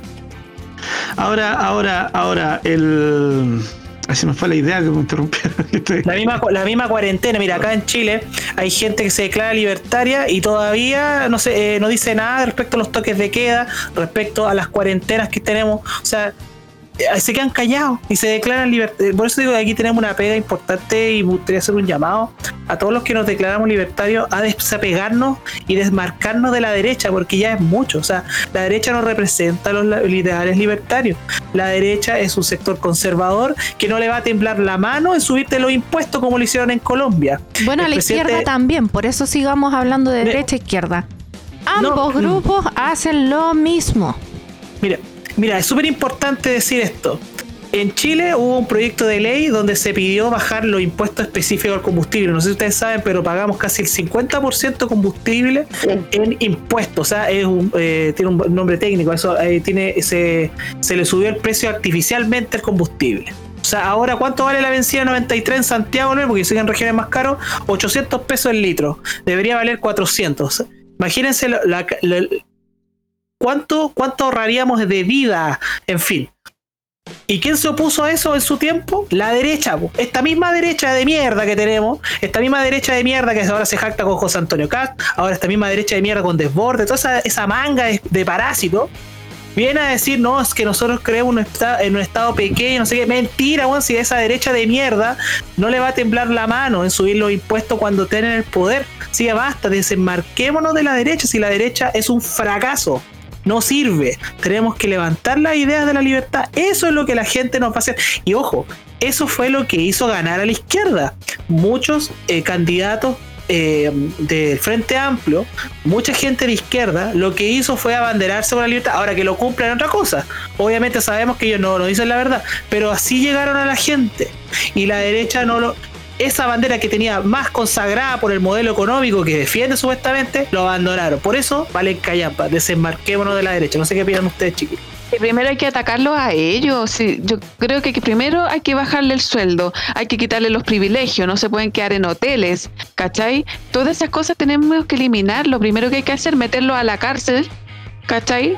Por lobby, si se coluden los empresarios también, meterlo a la cárcel, si hay que atacarlos. Yo creo que hay que atacarlos primero a ellos, quitarle todos los privilegios y también imponer el sistema económico, pero primero a ellos, porque ellos no achican el Estado porque obviamente no les conviene. po. Pero oye, si lo, lo único chico que conoce la derecha son los penes pequeños que tienen esos hueones. Si son una, una mierda, y por eso tratan de sobrecompensar tanto con, con ser tan estirados, ¿cachai? Tan, tan, tan, puta, es que ya, ya no sé ni cómo describirlo, weón. Estoy tan asqueado, weón, tan asqueado de estos conches su madre, que, weón, no sé qué, qué podría pasar, porque ahora, claro, ¿cómo, qué hacemos ahora, po, weón? Porque si, si veis Eh, las a eso opciones... yo. Dejemos de hablar mierda de ellos porque ya la sabemos. No, no, no. ¿Qué es que hacemos? mierda vamos a hablar de ellos hasta la muerte, porque se merecen la mierda que les cae. Sí, está bien, pero tenemos que tratar de, de ver qué hacemos. Tirarle más mierda, po. Sí, po. Y decirles que no tienen que tener esos privilegios. Si Mira, es que-. Sí, Es que sabe, ¿Sabes sabe lo qué? que- Yo ni siquiera creo que eso es tirarle mierda. Es simplemente hacerlos caer en donde tienen que estar y donde corresponde. Hay que limitarle sus derechos, que yo creo que ni siquiera se lo han ganado, y empecemos a normarlos. Ese es el tema, ni siquiera es tirarle mierda, es pero ¿cómo llegamos a normarlos. Hacer esto? A ver, No, mira. estamos, estamos hablando de fantasía, estamos hablando de, fa- de, de política ficción, qué bonito. Ya, utopía Ya, pero, utopía, ut- utopía, pero nosotros también somos libertarios. ¿Qué significa eso? Buscamos el respeto y respecto al proyecto de vida del otro. ¿Sabes qué? Los políticos me dan lo Y mismo. sí, sí, dan ganas dan ganas de, de que sientan un expropiese, como lo hacen en Singapur No cuando los respeto. roban. Cuando, Con ellos no tengo roban. ningún respeto. Ya, No, no hay que tener ningún respeto, yo también opino lo mismo. Pero, pero no se olvide, los libertarios tenemos que tenemos lo- nuestros ideales son superiores, ¿cachai? No tenemos que caer, Exacto. caer en las mismas que ellos. A ver, déjame aprovechar para aclarar otra cosa. Lo que pasa es que mucho se ha hablado, yo he escuchado en discusiones cuando se habla del, del, del principio de no agresión. Yo creo que hay un error gigante. Sí. Señor, Ah, no, no. pero no, Es que espérate, para allá iba, para allá- terminar. para allá- Señor, para allá iba, para allá déjame iba. terminar, por mierda. Señores, Yo estaba hablando, tú me interrumpiste, por mierda. mierda. Déjame hablar a mí, conchetumare, weón. A ver, mira, principio de no agresión no es aguantar que te agredan. No seas imbécil, conchetumare. El principio de no agresión es si alguien te agrede oh, con el doble, weón. Si alguien te pega una cachetada, dos cachetadas en los hocico y una patada en la raja, conchetumare. Eso es Don't principio de agresión. me. Don't treat on No permitir me. que te agredan, weón. De eso se trata el principio de no agresión. No de no defenderse. Imbéciles, weón. El- Y se lo el digo, weón, a estos conservadores culiados que creen que son libertarios, weón. No sean saco wea, weón. Y vayas a chuparle el pico acá, weón, y dejen de hablar de libertarismo de una vez por todas, mierda.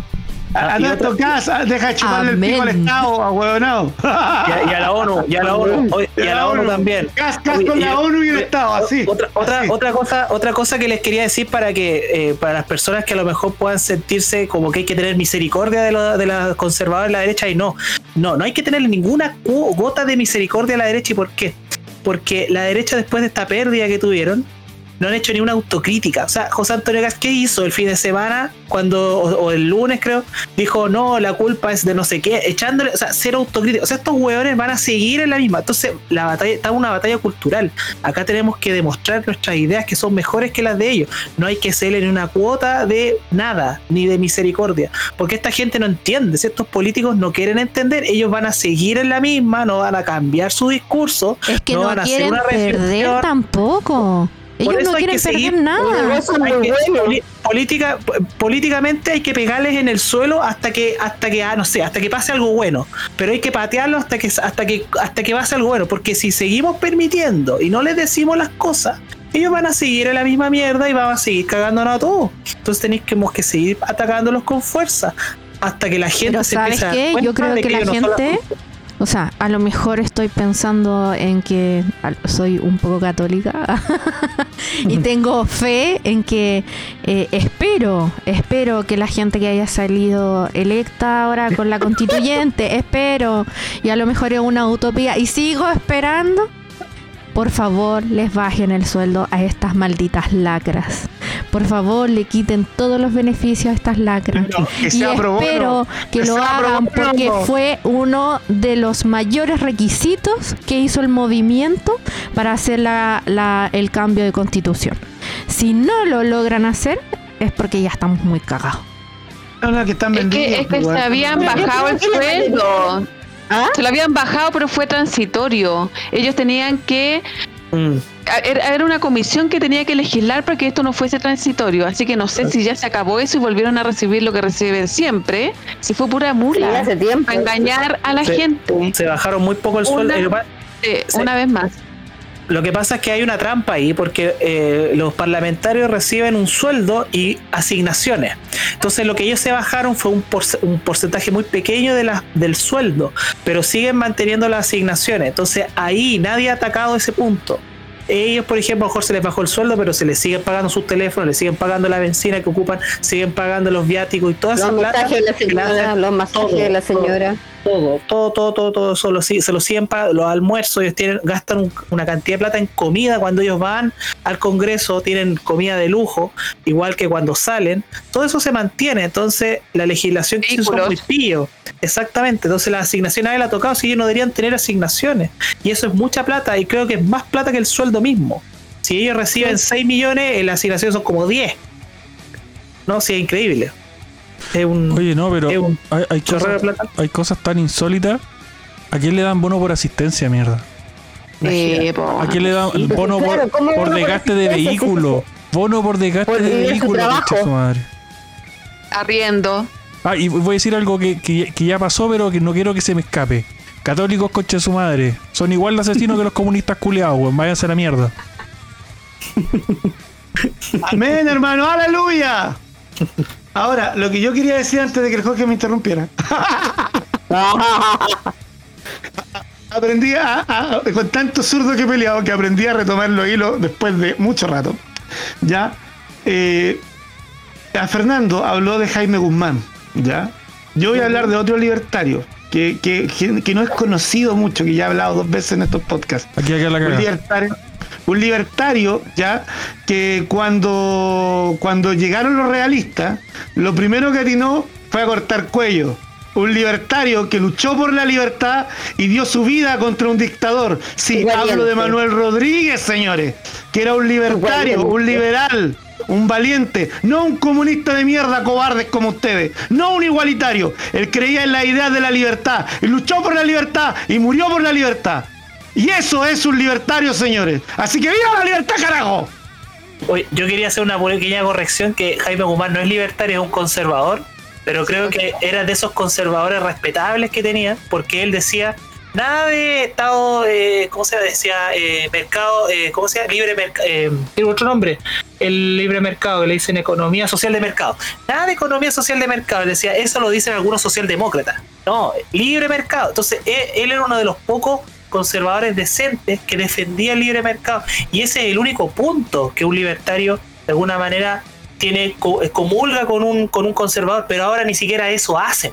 Si ni siquiera el, el Partido Republicano hace eso, ningún partido de derecha, por eso son toda una mierda y hay que seguirlos pateando en el suelo hasta que, hasta que algo bueno pase, porque si les seguimos permitiendo que sigan ese discurso de mierda que tienen, no, sin misericordia, vamos a seguir atacando a la, a la derecha hasta el final, porque ya es mucho, ya han abusado del discurso libertario, eso de que existan gente de conservadores llamándose libertario, váyanse a la cresta, weón, que se- si no tienen nada de libertario, weón. A ver, Jaime, eh, Jaime, Jaime Guzmán no era tímido, po. él decía yo soy así y así el que le importa, me Exacto. importa una caja, po, ¿cachai? Exacto, A exactamente. ver, hay que reconocer que tiene que haber alguna persona en el espectro de derecha también que no sea tan mierda como los demás mierdas, ¿cachai? Por ejemplo, hay, hay un programa que se llama eh, Sin Filtro, donde hay un weón que, que es de derecha que se llama, eh, que es de apellido Rego, Francisco Javier, creo. Francisco Javier Rego. Ese weón es súper razonable, ah, es súper razonable ese weón. A, ver, a pesar de que te, te encuentro toda la razón, a Orrego casi se le salen los dedos, casi se le salen la- la- los dientes, casi se le caen los dientes a Orrego cuando la, ¿cómo se llama? La Paz Charpentier le habló del sistema de voucher, junto con el otro weón socialdemócrata, ¿cómo se llama? El Porque, porque sigue siendo un conservador culeado, po, weón. Pero por, Así, por último, el eh, weón es más le razonable. hablaron, le hablaron Claro. del sistema de voucher, casi se le caen los dientes a los dos hueones. ¿Sabes por qué? Porque con el sistema de voucher no puede, haber- no puede haber adoctrinamiento estatal. No Exacto. le pueden lavar el cerebro a tus cabros chicos. Necesitamos, ¿quieren educación gratuita? A través del sistema de voucher. Oye, Es la salió- única opción que hay. ¿Salió la Paz Charpentier o no salió ella? No lo salió, No, parece que no salió. No salió. No salió. Sí, pues ella era una de las únicas prácticamente escuché que ha hablado del sistema de voucher. Eh, bueno, Así que, así que eh, Chile se perdieron una gran constituyente. Eso no Es que sabéis que la gente, los progres corren en círculos cuando le hablan eso. Pero cuando tú le puedes explicar a las personas, ¿sabéis que ese voucher va a ir directo a usted, canjeable en educación? Ahí la gente cambia y dice, oh, Así es. ¿cachai? así es. Verdad, pues o sea, la plata va a llegar a mí, no va a pasar por tantas manos que se va- van sacando una colita, una colita y te llega una cagapo. ¿Cachai? Si tú le explicas así, la gente entiende y yo creo que la gente lo va a aceptar. Pasa que todos corren en círculo y piensan, no, lo que estás diciendo es una aberración y lloran y no lo podía explicar. Es que se oculta mina- mucha queda la mina como información. tonta, claro. No, se oculta mucha información y nos prefieren tontos. Mientras más tontos, más manejables somos. Bueno, voy a hacer un, un llamado a todos los libertarios. Señores, esto también es responsabilidad nuestra. Si al final nosotros tenemos que ir metiéndonos en todo. Y hay que empezar a meter las- cosas. Ustedes dicen, claro, no, es que todos los profesores son unos zurdos culeados. Bueno, weón, sea profesor, pues weón, concha su madre, no weón. No, es que todos los jueces, weón, sea juez, pues weón, no sea imbécil. No se queden en la crítica, por favor, weón, no sean tan mierda. Porque al final, weón, nada va a cambiar si ustedes no, no reaccionan, po, weón. ¿Cachai? Porque una weá es entender, ver lo que está pasando. Decir, ya, esto está mal. Pero dejarlo ahí, me parece que son una mierda ustedes también, weón. Eso que tú dices es súper importante. Eso yo creo que la batalla cultural más potente es la cuando uno da en su espacio de vida. Por ejemplo, el hablar, yo conocí a un, un amigo también que le gusta el narcocapitalismo, de hecho gracias a él lo conocí, y él decía, mira, yo cuando voy a comprar el pan le hablo de lo que pasa en la realidad, pues le comento lo que cualquier cosa, porque tú no sé, por el plebiscito, oye, está una mierda, los, los y hablar sin miedo, porque la gente en la calle escucha, la gente reflexiona, es como lo que decía Claudio del sistema voucher, tú le explicas a la gente en la calle y la gente entiende. Bueno, si tú les contáis, oye, este alcalde del Frente, el Frente Amplio arrasó y eso es, es malo para el país, la gente dice, hoy sí, sí puede ser. Entonces, atrevernos a hablar de estas cosas, atrevernos, si no hay que tener miedo, porque la gente en general escucha. Y efectivamente, como dice la Claudia, las redes sociales o los medios de comunicación siempre muestran a los progres con este discurso así como de bloquear todo lo que eh, vaya con- a favor de la libertad. Pero eso no significa que toda la gente sea así, ellos son una máscara nomás. La mayoría de la A ver, gente es muy tengo, sensata y- tengo curiosidad por escuchar una opinión tuya respecto a algo, Fernando, ya que eres un invitado y nosotros hemos igual conversado nosotros eh, algunos temas eh, extendidamente, pero quiero aprovechar que, que hay alguien invitado para preguntarle esto. Hace tiempo, eh, en uno de los primeros podcasts, mi amigo aquí presente, el Yayo, mencionó algo que era súper racional y para mí súper lógico. Eh, muchos políticos hablan del tema de, lo- de las pensiones, que los viejos, que la hueá. Y, y aquí mi amigo Yayo dijo, bueno, ¿por qué no le damos una opción de, de un carneo lo que sea? No importa cuál sea la forma, pero hacerlo de que no paguen más impuestos los jubilados. ¿Eso no los ayudaría? ¿Qué opináis de una medida así? interesante propuesta, pero eh, que no paguen impuestos como por ejemplo el IVA. Ningún No impuesto. IVA. El IVA, ninguno. Eh, Las contribuciones de sus casas, por No. ejemplo. Nada. ahí, ahí habría que, mira, yo, pero, o sea, yo creo que en la teoría uno dice, "Va- fantástico, o sea, qué, qué mejor que los ancianos, ¿cierto? Los jubilados no paguen impuestos, yo creo que eso es muy justo. Ah, Sin embargo, habría que preguntarle quizá a un economista eh, cómo se podría llevar a la práctica, porque tienen que pensar que el IVA aplica a todo. Entonces, ¿cómo esa persona justificaría una de- se le tendría que devolver la plata? O sea, pagar el IVA, ¿cierto? Claro. Paga normal y no sé, pues cuando se devuelven los impuestos, Lo que, la- había- la- lo que la- habíamos cuenta, hablado, ¿sabes? No, no, no, yo, yo hablé, Se le devuelve- yo se le hablé, yo hablé, yo hablé, las yo hablé electrónicamente, mira, tú lo puedes hacer, tú vas con tu, ¿cómo se llama? Con tu, electrónicamente tú vas a comprar a tu supermercado, tú pagas con tu tarjeta y ahí automáticamente, ya que se puede hacer de forma electrónica, te pueden descontar, como la JUNAEP, te pueden descontar el IVA. Así de sencillo. Oye, pero en Estados Unidos tú vas, tú vas y tienen los precios sin impuestos. Entonces tú, Claro. o sea, tú vas a la caja y te cobran más porque ese Claro. más es el impuesto. Entonces ponte tú si va un anciano, ah, muéstrame su carnet, tantos años, ¿cachai? Y que te cobren el precio que tú ves en ahí en el supermercado. Y todo lo demás, eso que, que es IVA, no se lo cobran. y- Y que salga por último en la boleta, pero que ¿Sabes por, salga... ¿Sabes por qué los políticos no lo harían? Yo les voy a decir por qué. Porque al momento que, que los ancianos tengan ese beneficio, todo el mundo va a ir a comprar con su abuelito. Ahí los Qué abuelitos porra. van a ser amados. Oye, y matamos dos problemas de un tiro. Matamos dos problemas. El problema de las pensiones, ¿cachai? El problema de los ancianos eh, en- en- Abandonados. en abando- abandonados, ¿cachai? Y tenemos, eh, y, y- y los viejitos no pagan más IVA. ¡Qué maravilla, weón! Yo yo lo es diferente, Yayo, porque estamos hablando de personas que no van a pagar el IVA o se les va a retribuir el IVA y no el tema de que se les va a regalar todo por ser ancianos. Para mí son dos cosas muy diferentes. No, no, no, no. el no pagar IVA es para- para algo. mí, para mí el impuesto es, es aberrante en todo sentido. Los impuestos son un robo, son un acto coactivo de ingresos del Estado. No, no, para mí no tiene, no tiene razón de ser el impuesto. El Estado tampoco, porque recuerda que yo soy ANCA. Para mí el Mire. Estado es algo grotesco. Para mí el Estado es algo aberrante. Imagínate, eh, si yo por- estaba sacando cuenta, en 20 años, si el Estado no me quita los impuestos a un... Mira, si el Estado no le quita los impuestos a un sueldo mínimo, aunque para mí el sueldo mínimo también es aberrante, pero voy a dar el ejemplo del sueldo mínimo. Si en 20 años no te quitan los impuestos, ya si no te quitan los impuestos, ya esa persona junta 19, mi- 19 millones 800 mil pesos en impuestos, solo por IVA, solo por el 19%. Oye, para responder, me parece, así como lo han planteado, me parece maravilloso. Y lo otro que estaba pensando, da lo mismo si la, lo- la gente después abusa su, de, su, de los ancianos para que compren más, ese es el problema del Estado, da lo mismo que lo resuelvan los, de- los desgraciados, los políticos, los parásitos, los políticos. Me parece maravillosa esa idea como lo habéis planteado, nunca se me habría ocurrido un carnet con el que se haga el descuento, lo encuentro perfecto. O sea, creo que eso es óptimo. Ojalá, apoyo esa idea todo el rato. Es que mira, yo trabajo en un supermercado, ¿cachai? No voy a decir el nombre porque no me están pagando. Y yo veo a los viejitos cuando cuentan sus moneditas para comprar pollito, Sí. para comprar cosas, ¿cachai? Y duele, duele porque tú, cuando tú, tú yo compro también en el supermercado, yo veo el IVA y a mí me da rabia el IVA. Te juro, Es que me da regresivo, rabia. es regresivo. Ya, ah, eso. Corta un queso, ¿por qué el Estado me tiene que quitar algo contra mi voluntad? Echar ¿Por qué me benzina da rabia. Echar benzina, el 50% No, yo- del valor. no, yo- del- de hecho, de hecho yo no me he comprado ni auto porque ahí andaría con úlcera todos los días. Pero, pero me da rabia, ¿cachai?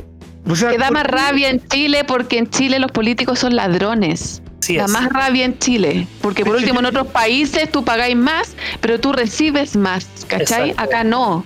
Acá todo se lo quedan ellos, por eso quieren quitarle a los ricos. Mientras más impuestos cobren, mejor, porque más va para ellos, no para Y voy a, gente. voy a poner otro caso. El otro día andaba en la feria. Yo día andaba en la feria. Antes de que empezara, empezara la constituyente. Yo estaba comprando en la feria. Fui a comprarme un. Esa cosa que le tengo atrás, eso, que está ahí. Lo fui a comprar en la feria porque lo quería ocupar para lavar los platos, lavar la ropa. O lavarme los pies, un bol, ¿cachai? Cosas simplecitas, ¿ya? Y a los constituyentes, y de repente, ¿qué? No, no, gracias, gracias, vengo a comprar- compré mi bol, venía a regreso. Pero por favor, hable con nuestro constituyente. Créeme que tu constituyente no quiere hablar conmigo. Créeme que no quiere hablar conmigo. Pero hágale pregunta. Hágale pregunta. Entonces llega y. Ah, ok, le hace una pregunta al constituyente. Le pregunté, ¿qué opina usted del libre porte de armas? No, yo estoy totalmente en contra del libre porte de armas. Con, con, un- con un cuestión del Walmapo aquí, ¿cachai? A todo esto, a todo esto, una vez tuve una pelea con un profe porque dijo que era ancestral. Y yo, yo me acuerdo el año en que se hizo, el 92. Ya, pero es pequeña efeméride. Entonces, tipo, no, yo estoy totalmente en contra. Mira, te voy a contar simple. Justo esta vez una conocida, una familiar mío, cerca, parienta, ¿cachai? Y yo le dije, ¿sabes qué? A mí el otro día me entraban a robar a la casa. El, hijo de, esta, de la señora que tenía guardado el auto, por eso venía a entrar a robar. Y me dijo, y yo salí con mi nitro pistón para afuera. Obviamente el nitro pistón es un juguete. No es para cazar pajaritos, para puntería, pero es un juguete. Si el otro tipo tiene un arma de fuego y me hubiese matado, ¿qué hubiese pasado? El ciudadano tiene que tener el derecho a defenderse, le dije. El año pasado Carabinero incautó 10.012 armas. Los delincuentes están armados hasta los dientes. El ciudadano está desprotegido. ¿Qué va a hacer usted en la constitución por eso? No, es que yo estoy en contra. Mira, pero a ti no te... Y me cambió el tema ma- magistralmente, fue maravilloso. Pero no sabía... Y yo le dije, yo le dije, ¿y no quiere? Porque me había dicho, oye, ¿y no te importa el otro tema que no sea el porte de armas? Trató de cambiarlo así. No, no, no, créeme que no te quieres ir por el otro lado porque yo soy, yo soy, yo estoy a favor del mercado, no del Estado. Entonces eh, le dije así, ¿cachai? Eh, Intransigentemente. Pero, pero a ti, ¿qué te parece que los ricos ganen tanto y los pobres ganen tan poco? Y mira Lux, y mira. ¿Y a mí qué chucha me importa esos culiados, weón? Si a mí el que me roba el Estado, weón, le dije yo. Con esas palabras. Señora, justo había estaban todos llenos de comerciantes porque es una feria. Una feria. Señora, ¿quién le está robando a usted? Luxich o el Estado con las boletas. ¿Cuánto tiene que pagar de impuestos? El 19. ¿Cuánto tiene que, que en la boleta? El 19%. ¿Cuánto tiene? Weón, el que te está robando el Estado, no la gente, no, no los ricos, weón. No sean hueones, le dije yo. ¿Cachai? Ahí ya, ahí ya me levanté la. No, pero ¿sabes qué? No se hablar contigo, me voy, me voy, me largo, me largo, no, no. Fue como cuando le tiré agua a la bruja de, del oeste de, de, ¿Cómo se llama este? Del camino amarillo, ¿cachai? Le tiré agua y ¡guau! se derritió. ¡No! ¡Atacó mi estado! ¡No! ¡Mi estado!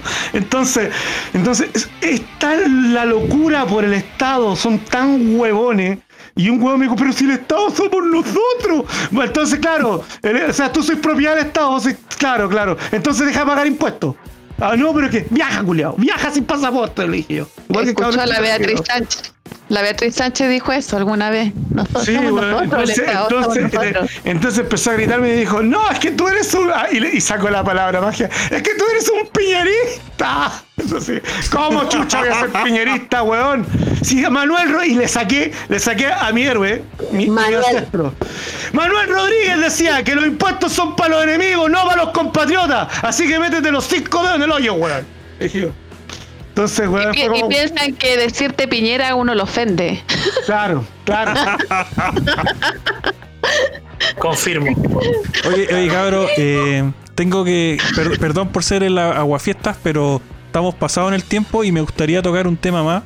Así que perdón que los cambie tan radicalmente, pero siento que hay que hablar de esto hoy día. Eh, nuestro experto aquí, eh, Ricardo, El mentor ¿qué mierda está pasando con la criptomoneda? con la criptomoneda.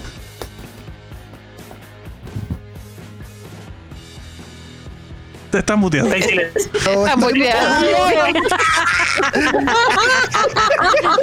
Me di cuenta. Es que mi mamá pasó hace un rato. y- Gracias por tu respuesta, Ricardo. ¿Cómo? Bueno, y luego del análisis de Ricardo. Eh, no, adelante, Ricardo, weón. Es que eh, sería bueno hablar de mi, esto. mi mamá compró en Venezuela un departamento hace mm, hace como 20 algunos cuantos años, no, lo compró en el 98, hace más tiempo. Y resulta que la inflación se comió el precio del departamento. Así de brutal es cuando el Estado tiene el control en la impresora. O sea, imagínate tú que pudieras agarrar y pagar un dólar y ese dólar es lo que vale el apartamento. A ese nivel es cuando el gobierno tiene el control de las impresoras. Ahora, ¿qué pasó con las criptomonedas? ¿Por qué explotó? Porque la gente es hueona. Llega- lle- llegó el llegó Elon que todo el mundo creía que era un mesías que nos iba a salvar nos iba a salvar del comunismo y nos iba a llevar a Marte donde seríamos libres en el planeta rojo. Entonces resulta resulta que Elon encontró el punto G no el punto débil de todos los traders. Ay, mientras los Ay. traders se... Ah, ah, claro, ese gemido fue de la señorita G. Sí, por supuesto, por supuesto. No, Solo no, ella puede hacer eso. Es que no, no, no fue el Yayo, de- no fue el Yayo. No, no, oye, el Yayo. Entonces, ¿qué pasa? ¿Qué pasa? La, uy, la gente es huevona. La gente es huevona. Entonces, ¿qué pasa? Elon Musk se dio cuenta de que con sus superpoderes podía manipular el mercado. Hueones, compren Doge, compren Doge, se van a hacer millonarios y los voy a llevar a la luna. Mentira, hueón, lo que estaba haciendo es descubriendo cómo manipular el mercado. Entonces la gente que es hueona, marico, compra Bitcoin, compra Bitcoin porque te vas a hacer millonario y te vas a forrar. Entonces salen los hueones y van, compran y no investigan, no leen, no abren, no abren ni siquiera el puto Twitter para saber qué está pasando. Entonces llegan y, ay, se desploma, ay, voy a vender para no perder. Puta que la gente es hueona.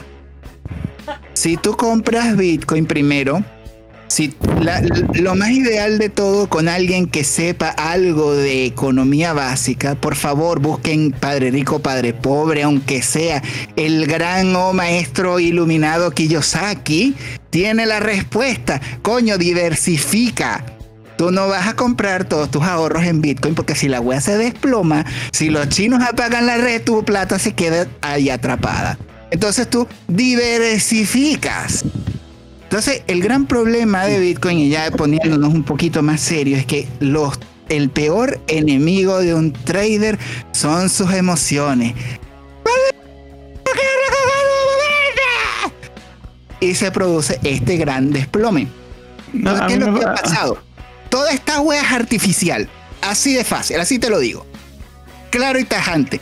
Es artificial. Los hueones empezaron a decir, ay, el Bitcoin consume mucha energía. Y los hueones empezaron a repetir la misma vaina. ¿Qué pasó?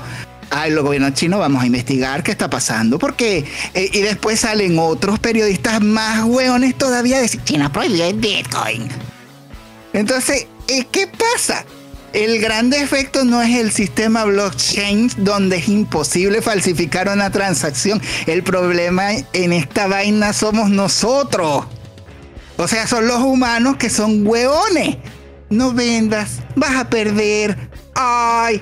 Entonces, pasamos con este minuto de alta tecnología donde por culpa de los hueones que están manipulando porque no quieren que la gente sea, tenga libertad, entiendan una vaina, cuando los políticos tienen la impresora al lado y duermen al lado de la impresora de billetes, les preocupa que la gente tenga la posibilidad de resguardarse de la inflación. ¿Dónde vas a conseguirte un sistema que te permita conseguir rentabilidad. Eh, Mira, me pasó un caso, pero emblemático, que casi que se lo voy a restregar a todo el mundo que me habla en contra de las criptomonedas. El 27 de, de agosto del año pasado invertí 50 dólares en una moneda. La moneda subió más del 500%. Entonces, ¿dónde vas a conseguir tú una oportunidad de negocio? Pero por Dios, investiguen.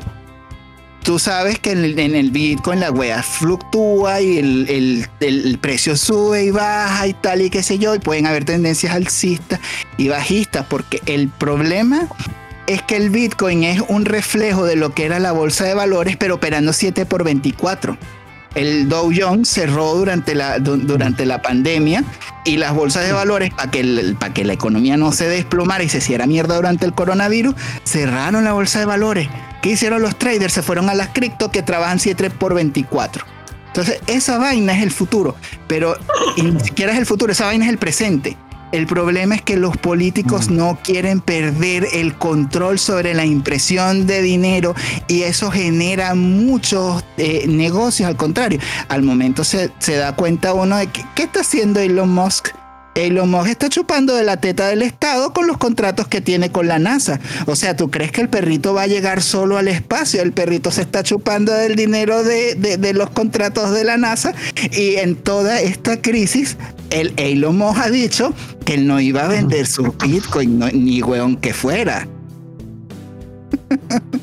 Entonces, en resumen, número uno, diversifiquen no se queden con una sola moneda. Mientras el mercado cae, aguántense, no metan dinero que no puedan perder. Y segundo, no estén siguiendo comentarios de políticos hueones. Resulta que solamente hablando en términos de computadoras, la red bancaria consume más energía que lo que consume la minería de Bitcoin. Entonces los bancos consumen más energía que Bitcoin y son más morales o son menos morales. ¿O es que los políticos pueden guisar dinero de los bancos y no lo pueden hacer del Bitcoin y por algo les conviene tirar la red? Exacto, exacto. Mira, mira voy, a, voy a contar mi experiencia con el Bitcoin. Gracias, Ricardo, mi hijo de Diversifica. Seco, Antes de, seco. an- antes de que bajara, la, que había tenido una pequeña baja ante el Bitcoin, ¿cachai? Entonces mm, tuvo la pequeña baja y cuando empezó a tener la baja, yo vendí y empecé a comprar Ethereum, Littlecoin y empecé y el eh, ¿cuál es el otro? El, creo que es el Ethereum, Littlecoin, espérate, aquí lo tengo anotado.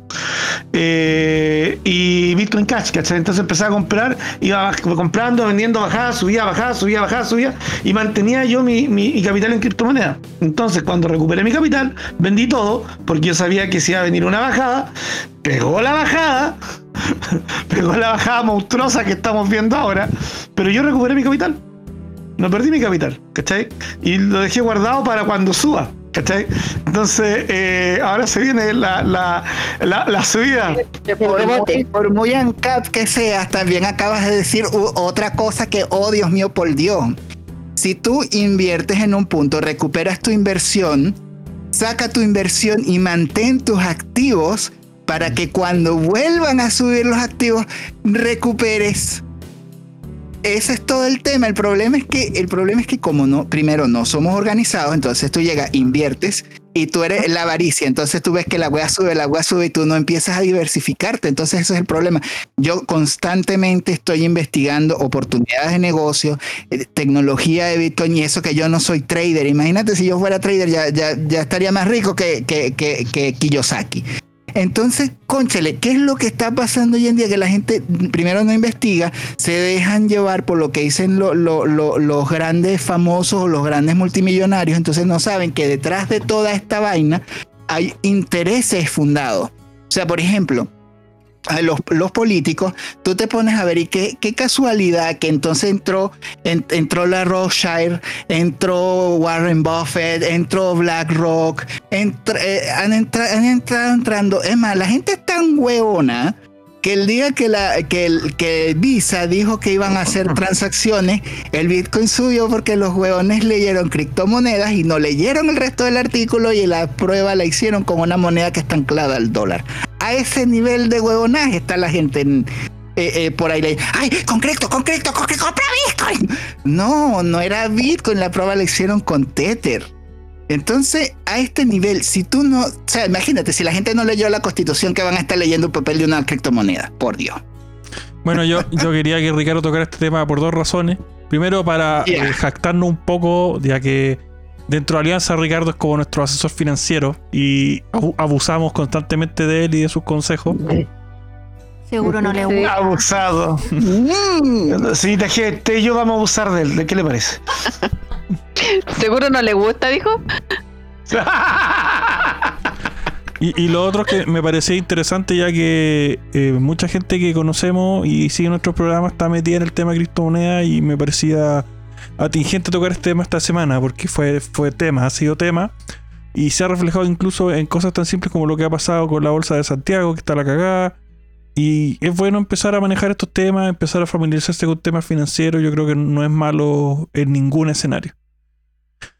Y eso, pues cabros, estamos ultra pasados de la hora. Ha sido un programa a toda raja. Así que voy a.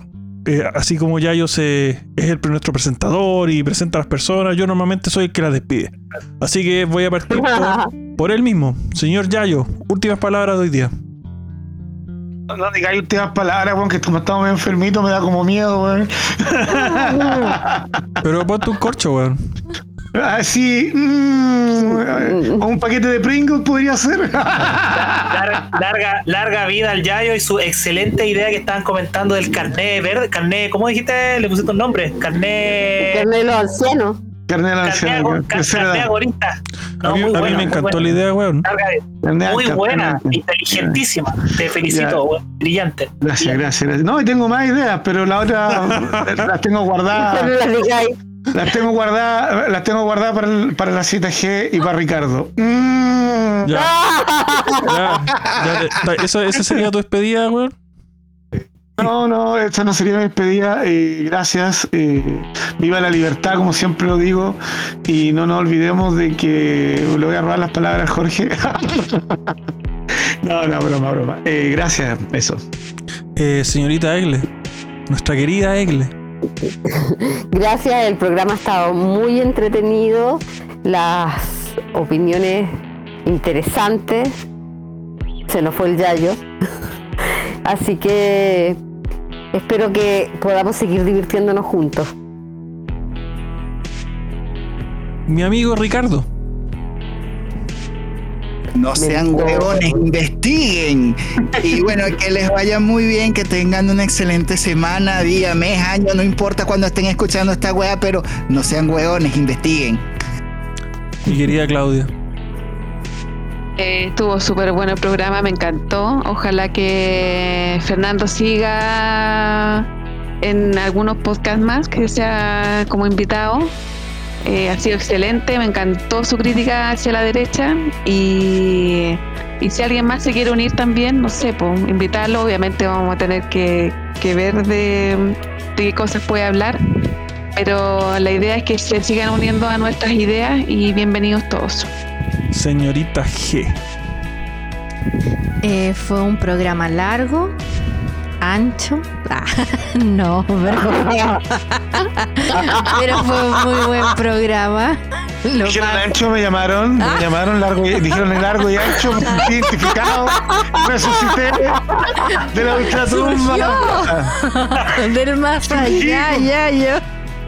A los semidioses no, No, podemos morir lamentablemente. Esperemos seguir hablando sobre libertad, libertad de pensamiento, que nadie nos opaque lo que nosotros sentimos, lo que pensamos y, y seguir, seguir, seguir, seguir hablando sobre libre expresión y libre mercadeo.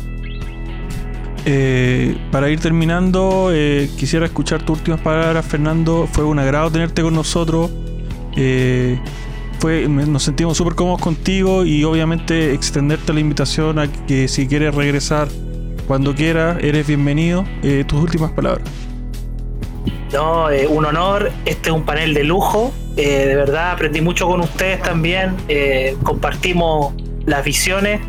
Estoy muy de acuerdo con todo lo que se planteó y los felicito. Sigamos dando, porque esto, ustedes están dando la batalla cultural. O sea, uy, ¿para qué decir, eh, eh, Ricardo, con lo que nos comentó del el presente, que lo vemos como el futuro, pero el presente justamente las criptomonedas, un tema que los amantes de la libertad tenemos obligado a aprender. Así que una invitación a los que nos escuchan a que aprendamos de las criptomonedas y como dice Ricardo, no aprendamos de los hueones y los parásitos los políticos, pues aprendamos de los que saben de verdad.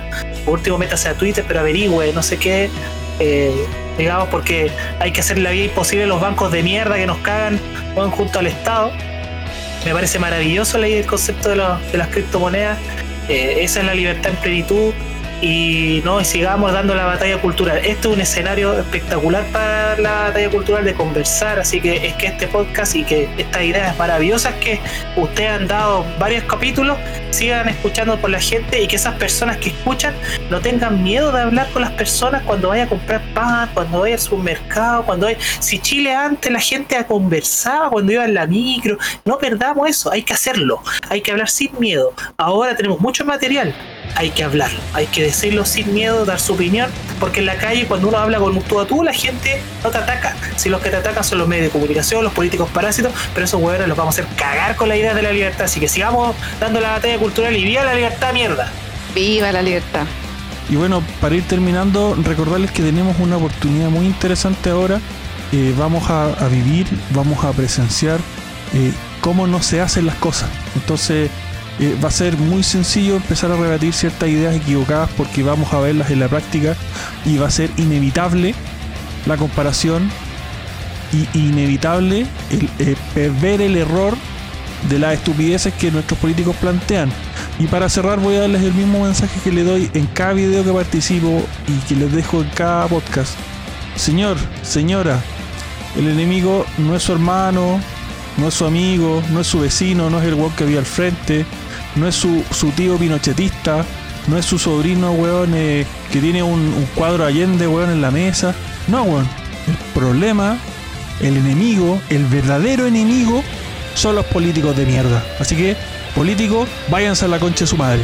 Hasta otra.